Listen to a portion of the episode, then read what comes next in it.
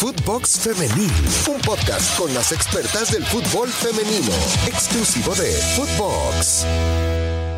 La UEFA Champions League ha sido una de las competencias deportivas internacionales más reconocidas en los últimos años. La pasión que se desborda por los equipos europeos alrededor del mundo, no únicamente de Europa, no tiene comparación. Y se han vivido noches mágicas durante muchos años. Pero una noche más que mágica fue la que vivimos en París, el 23 de mayo del año 2000. Tenemos una noticia de última hora. El Comité Ejecutivo de la UEFA aprobó que se lleve a cabo la primera competición europea femenil de clubes. Un momento sin duda que marca un antes y un después en la historia del fútbol. La rama femenil del deporte más famoso del planeta ha crecido a pasos agigantados. Y este será un paso más hacia el futuro de desarrollar más jugadoras profesionales y en el más alto nivel. Seguiremos dando detalles e información al momento desde la Ciudad del Amor, aquí en París. Así es, la Copa de la UEFA femenina ya es una realidad. El Comité Ejecutivo de la UEFA aprobó la primera competencia europea femenil de clubes y de este modo nació la Copa de la UEFA femenil.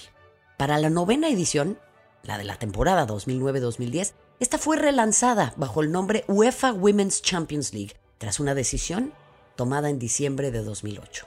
El cuadro de la competencia de 2001-2002 vivió su momento álgido en la fase final del Campeonato de Europa Femenil de la UEFA de Alemania, donde 33 equipos buscaban un puesto en la final. En la final del Waldstadion, el 23 de mayo de 2002, el UMEA se presentaba con un largo récord de imbatibilidad, y el Frankfurt acabó con este récord y se hizo con la primera Copa de la UEFA femenil de la historia, venciendo 2 a 0. Última jugada del encuentro. La japonesa Ando juega con Hot. Peligro en el área, Boquete con Mandy Slacker. Pisa el balón, decide disparo lejano. ¡Se acabó! ¡Es un golazo! ¡Gol! Del Eintracht Frankfurt. Son las nuevas campeonas de Europa. Para la temporada 2007-2008, el Umea y el Frankfurt se verían las caras en su tercera final. ¿Marta? Sí, esa Marta. Marcó para el Umea a los 12 segundos en el partido de ida, pero Connie Polders, campeona con el Potsdam en 2005, logró el empate a uno en Suecia. Una semana después, y con una cifra récord de 27.640 personas en las gradas del antiguo Waldstadion, Polders fue la protagonista de un gran encuentro que le dio al Frankfurt la victoria por 3 a 2 y 4 a 3 en el global de la eliminatoria. Y así ganaba su tercer campeonato. Lauder manda trazo largo. Kerstin la peina de cabeza, le cae a Celia Sasic, se le recorta, le pega golazo. Cae el primero de la gran final, aquí en Berlín. 2008-2009 fue la última antes de que la Copa de la UEFA femenil se convirtiese en la UEFA Women's Champions League.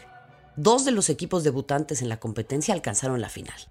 El FCR 2001 Duisburg eliminó al Frankfurt alemán en los cuartos de final y a Lyon una ronda más tarde para encontrarse en la final con el Svesta 2005 ruso, que derrotó al vigente campeón en la segunda ronda de clasificación antes de eliminar al Brøndby y al Umea.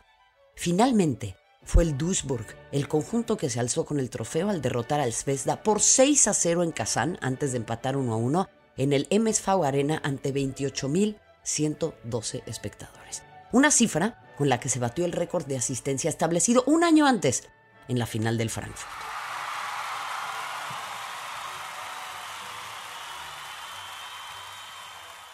Por su parte, el Lyon llegó a su cuarta final consecutiva en la 2012-2013, una hegemonía sin precedente. Pero no consiguió su hat-trick de triunfos, ya que el Wolfsburg le derrotó por 1 a 0 en la final en el estadio londinense de Stamford Bridge, gracias al tanto de penalti en el minuto 73 de Martina Müller. Como el Frankfurt en 2002, el Potsdam en 2005 y el Duisburg en 2009, era el debut del Wolfsburgo en Europa.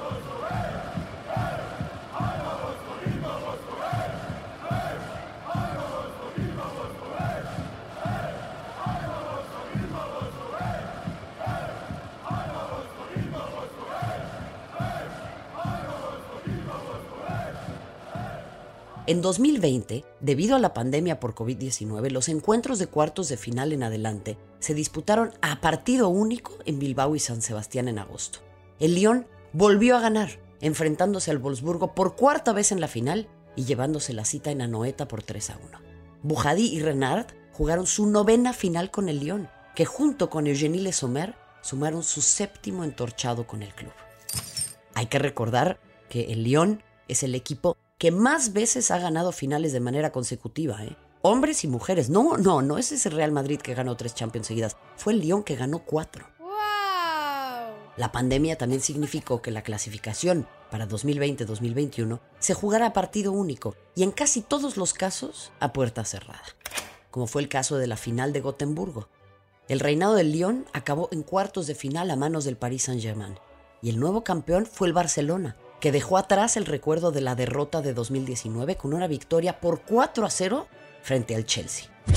Eh, yo llevo muchos años aquí, como has dicho, y es increíble porque yo creo que mi sensación es que ningún año hemos dado un paso atrás, siempre hemos aprovechado nuestras oportunidades, las derrotas nos han hecho más fuertes, estábamos deseando volver a esta final de Champions.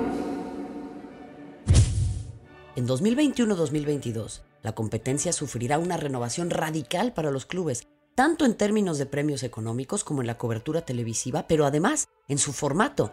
El torneo pasará a tener una fase de grupos de 16 equipos que ya está en marcha. La historia de la Champions sin duda es fascinante, pero esta Champions femenil nos presenta con el reto de conocer a nuevos equipos, a nuevas protagonistas y a salirnos de la narrativa tradicional. Esta Champions, sin duda, será la más espectacular de todos los tiempos. Sí, en la rama de los hombres, pero también en la rama de las mujeres en donde se sigue escribiendo historia después de una exitosísima Copa del Mundo de 2019. Mi nombre es Marion Reimers, les saludo desde Europa. Síganos en Footbox Femenil. Hasta la próxima. Footbox Femenil, podcast exclusivo de Footbox.